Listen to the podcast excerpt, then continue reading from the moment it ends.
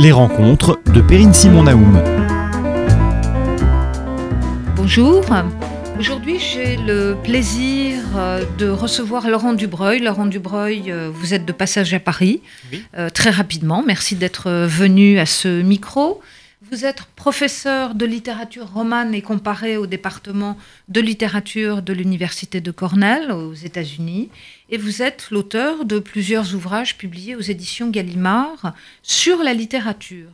Votre dernier ouvrage euh, se risque, je dirais, sur un, dans un domaine tout à fait euh, différent, puisque euh, y est question d'identité et il y est question donc de la manière dont nous nous situons dans le monde. La dictature des identités, qui paraît, je crois, aujourd'hui même aux éditions Gallimard, dans la collection Le Débat, s'ouvre sur la description d'un certain nombre de faits, et on pourrait même dire de méfaits, euh, que euh, vous rangez dans un type de politique que vous appelez la politique des identités.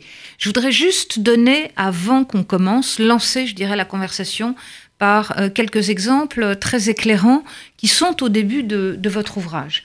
Vous racontez par exemple comment, en 2015, s'est ouverte une campagne de protestation dans l'Ohio, à l'Oberlin College de l'Ohio, euh, campagne de protestation qui était portée par la colère d'une étudiante asiatique qui avait cru pouvoir renouer avec les saveurs de son enfance à travers les promesses euh, du euh, menu du collège et avait protesté contre ce qu'on avait appelé à l'époque une appropriation culturelle quand elle s'est rendue compte que ceux qui portaient le nom d'un plat asiatique finalement n'avaient rien d'asiatique, ou en tout cas rien à voir avec ce qu'elle euh, mangeait au Vietnam. Vous racontez aussi que euh, la fête de Halloween à l'université de Yale doit euh, désormais veiller à être, dit-on, non stigmatisante, c'est-à-dire que les étudiants doivent faire attention à ce que leur déguisement traditionnel ne porte pas atteinte, ne puisse pas caricaturer soit une nation étrangère, soit une catégorie de la population, à travers des éléments qui seraient des éléments trop marquants de, euh, ce costume. Et euh, à vous lire, on comprend que finalement, plus personne ne pourrait prendre le visage du psychopathe, qui est celui, par exemple, de Jack Nicholson dans euh, Shining. Et enfin, peut-être encore plus choquant pour nous, Français, euh, habitués à l'universalisme et à l'égalitarisme, le fait qu'à Harvard, les cérémonies de diplôme, dites-vous, maintenant différencient euh, différentes minorités. Donc, rien à voir avec la littérature. Euh, qu'est-ce que c'est que cette urgence, Laurent Debreuil, qui vous a amené à vous intéresser et à vous insurger, à nous mettre en garde contre cette politique des identités? De multiples facteurs. la première euh, chose que je devrais citer ici, c'est qu'une partie de mon travail a également porté sur la théorie politique euh, dans le passé et euh, sur les rapports entre langage et politique, ce qui a donné l'occasion d'un livre qui s'appelait L'Empire du langage, qui était essentiellement sur la nervure langagière, discursive entre pouvoir et, et colonie. Et puis j'ai également euh, signé un essai sur le refus de la politique. Donc ce sont des éléments qui sont en rapport, mais il est vrai que par rapport à tous les ouvrages que j'ai euh, publiés jusqu'à maintenant, tant en français qu'en anglais, euh, la dictature des identités est une intervention dans un débat contemporain, qui est une intervention beaucoup plus franche que ce que je fais d'ordinaire. Donc, en dehors de la question théorique qui pourrait relier mes différents travaux, en effet, se trouve une urgence d'ordre politique. L'urgence, elle est elle est très très sensible aux États-Unis. Elle est sans doute encore plus sensible dans certains milieux que d'autres. Un des milieux où euh, un mouvement d'identitarisme euh, politique a, beaucoup avancé, c'est le milieu universitaire. Mais on, trouve cela euh, dans le milieu des médias de manière très très forte et dans le milieu des nouvelles technologies également. aux États-Unis, si vous tenez les médias, les nouvelles technologies et l'université, vous avez déjà une, influence qui est gigantesque. Hein encore plus grande que si vous aviez les mêmes euh, bastions en France.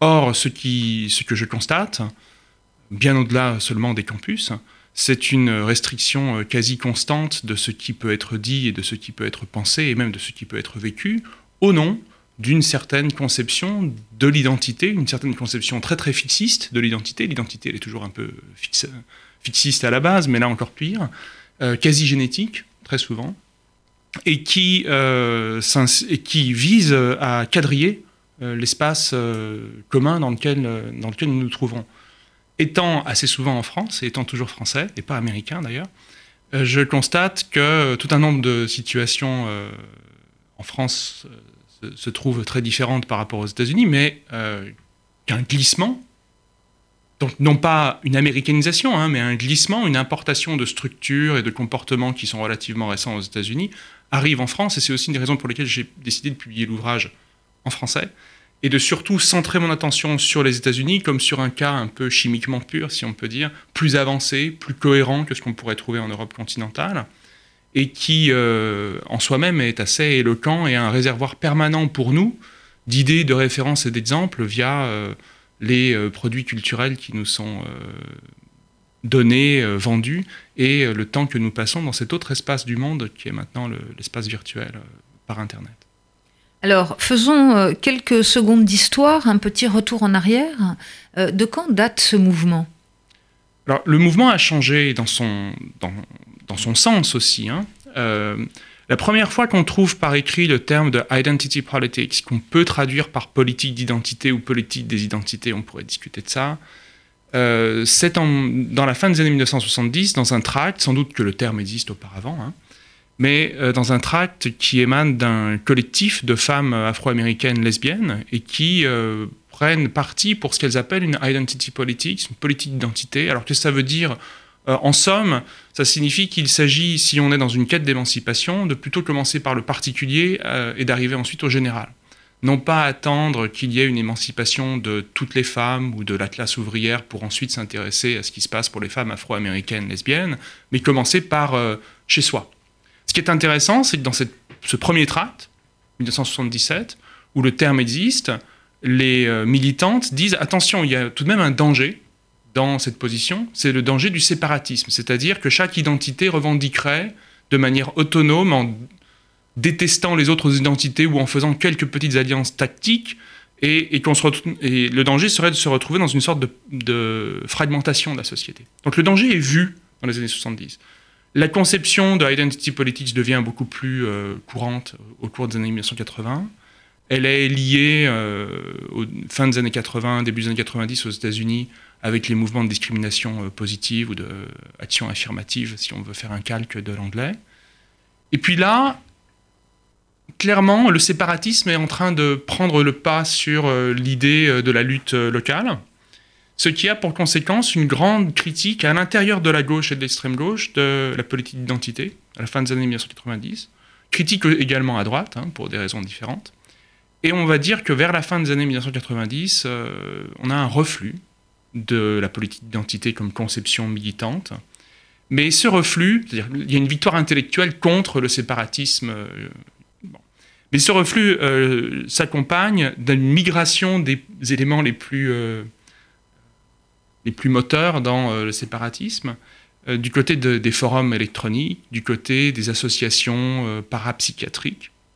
Et c'est par là que, depuis une quinzaine d'années, est revenue une conception triomphante de la politique d'identité qui, elle, est clairement du côté d'une segmentation avec en plus la création permanente de nouvelles identités. On a une sorte de machine à créer des identités et puis des particularités nouvelles qui sont liées au, aux technologies et au fait qu'on décline son identité en permanence sur les réseaux sociaux, chaque fois qu'on se log ou qu'on se, connecte quelque part. Et donc une sorte de réinstauration d'une identité euh, beaucoup plus maximale euh, qui fonctionne avec un, euh, un état du capitalisme. Mais cette identité, alors on voit bien euh, ce que ça peut être dans le cas des minorités euh, hispaniques, euh, minorités noires, minorités sexuelles. Qu'est-ce qui se passe, je dirais, quand on n'appartient pas à ces minorités? Est-ce qu'on est en dehors de cette politique des identités? Ou alors est-ce qu'au contraire on s'invente un autre type d'identité? Le fait relativement nouveau, c'est que il il n'est pas très agréable dans le système américain d'être en dehors des identités. Donc on, doit en trouver. On doit trouver tout un tas d'autres identités. Et même si ça peut paraître étrange, un des éléments les plus marquants de la victoire de Donald Trump à la présidence, c'est qu'il représente une identité qui se dit elle-même minoritaire, qui se dit elle-même victime, et qui est l'identité blanche, en particulier l'identité hétérosexuelle blanche. Euh, Mais euh, brutalement, ce qui se passe, c'est que la multiplication des identités est telle qu'il est vrai que toutes les minorités ensemble dans la société américaine sont assez proches d'une majorité numérique, voire sont la majorité numérique, puisque certaines personnes considèrent que les femmes sont des minorités. Les femmes dans leur ensemble même se discuter. À partir du moment où vous considérez que toutes les femmes sont des minorités, si vous ajoutez les autres minorités classiques euh, de genre, de sexe, euh, de race, il est, il est direct, dans une conclusion directe, que l'identité blanche, en, particulier masculine, se retrouve minoritaire. Et elle se dit victime.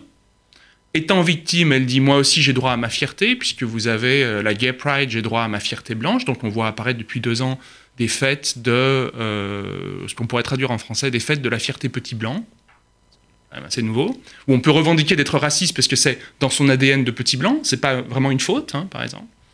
Et euh, prolifération totale, par ailleurs, la psychiatrie et le, le complexe industriel technologique sont très forts, et donc on voit apparaître une identité d'allergique, une identité d'asthmatique, une identité de... J'en ai découvert une euh, juste deux jours avant de partir, qui est l'identité d'universitaire, c'est-à-dire qu'être universitaire, c'est une identité avant même d'avoir le poste, et indépendamment d'avoir le poste. Euh, identité, euh, récemment une politiste américaine a proposé, et je crois qu'elle a raison, qu'aujourd'hui, démocrates et républicains, ce ne sont plus vraiment des affiliations, ne sont plus vraiment vécus comme des affiliations politiques, mais sont vécus comme des identités, c'est-à-dire qu'on ne peut pas discuter du programme démocrate si on est républicain, puisqu'on a deux identités différentes. Donc on peut avoir une maximisation, et c'est une machine sans fin.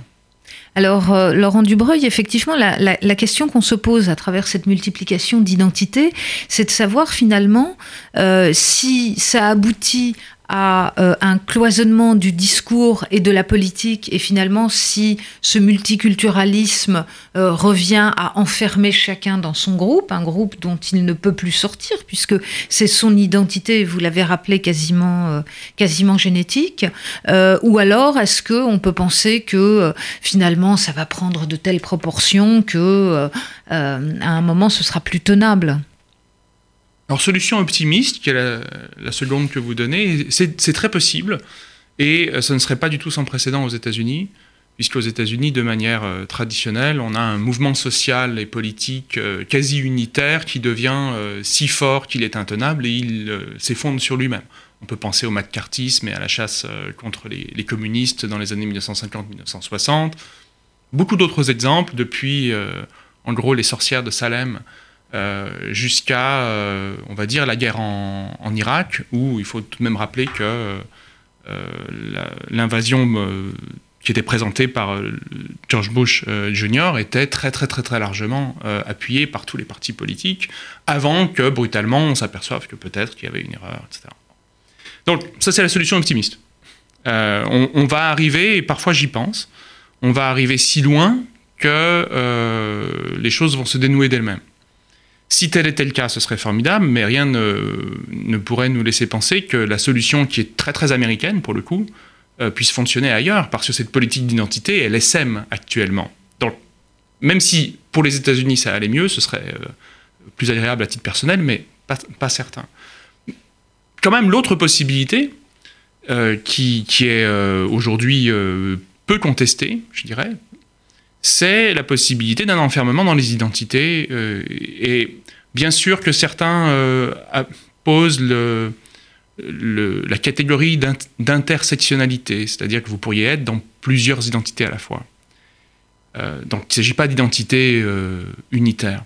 Néanmoins, toutes les, les, identités intersectionnelles dont on entend parler, et on entend parler pas mal de ça aussi en France, finissent un jour ou l'autre, et généralement très tôt, à devenir une sorte de sous-identité.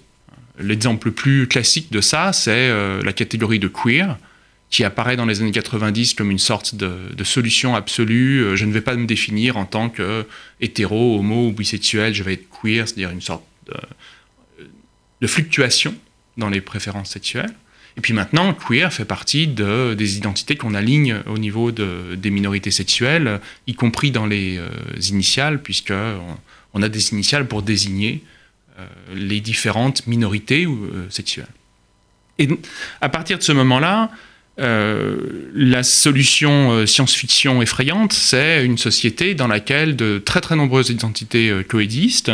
Certaines font alliance pour des raisons stratégiques et temporaires les unes avec les autres, mais euh, chaque identité revendique sa prébande, et c'est plutôt là qu'on est aujourd'hui, euh, et c'est le, Parti démocrate aujourd'hui euh, qui est en train de commencer ses primaires, de préparer à commencer ses primaires, est partagé entre deux tendances, et l'une des tendances, c'est de dire qu'il va falloir opposer une nouvelle identité minoritaire à celle de, Trump, qui lui va porter l'identité blanche. Alors, évidemment, la question qu'on a envie de vous poser, c'est, ou, la réaction qu'on peut avoir, c'est de dire finalement, euh, bah, écoutez, c'est normal, cette politique des identités, puisque ça se développe aux États-Unis, dans un pays qui est quand même un État fédéral.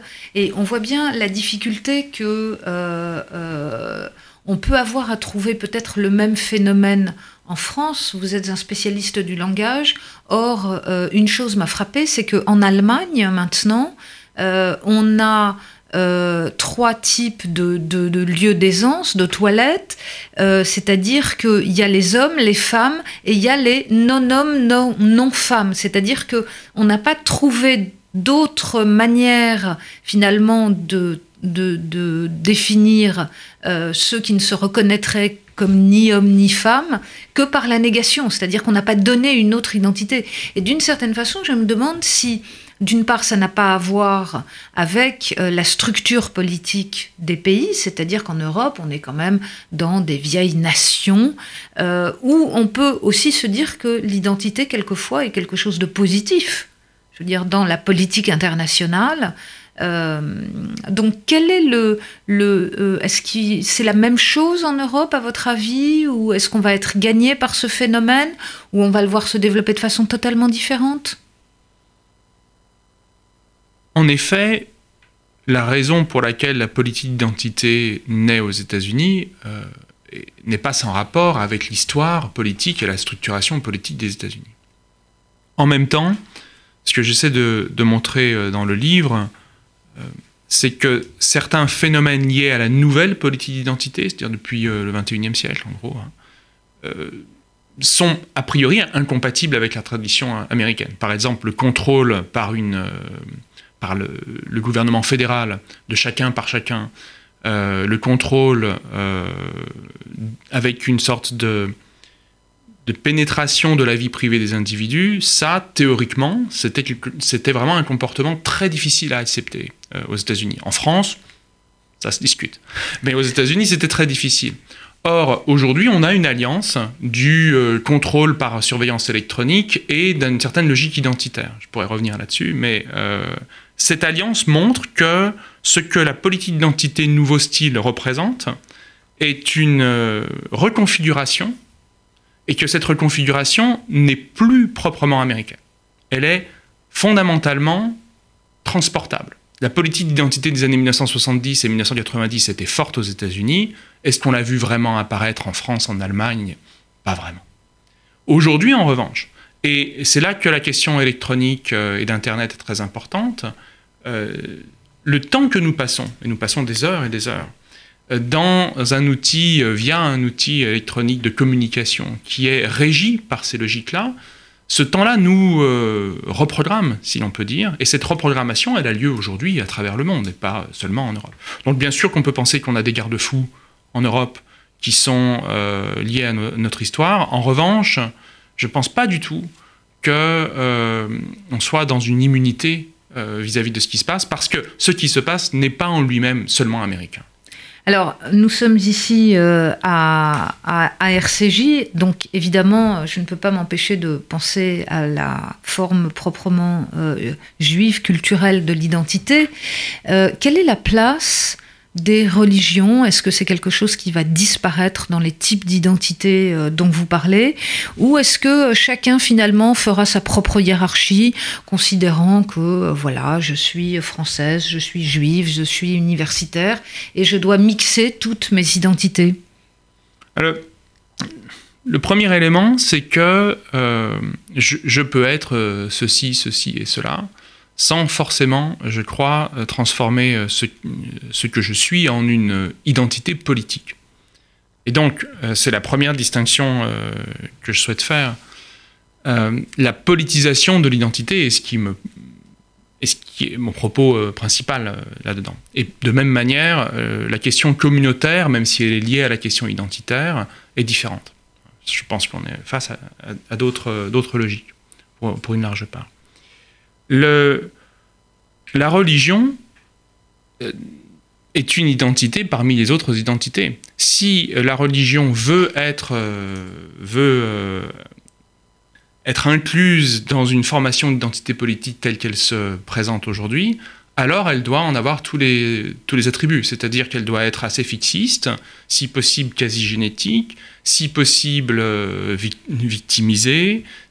Et donc, c'est là qu'est la question. Est-ce que je peux me retrouver dans une religion? Ça, c'est une chose. Est-ce que, de fait de me retrouver dans une religion ou une tradition historique ou une histoire particulière d'un peuple, doit forcément devenir une identité politique pour aujourd'hui? Est-ce que, est, que, cette identité devient un fondement euh, déterminant de mon action? Qui euh, est toujours ancré dans une souffrance, avec l'idée tout de même qu'il est quasi impossible de changer d'identité, pour plein de raisons. Et, donc, euh, ou d'abandonner son identité, ou d'en acquérir une nouvelle. Je, cite un, article universitaire euh, qui a provoqué un, grand débat, euh, je le cite dans le livre, mais un des éléments du débat, c'était que l'universitaire disait qu'on devait pouvoir reconnaître à une personne qui n'était pas juive la possibilité euh, de rejoindre la religion juive.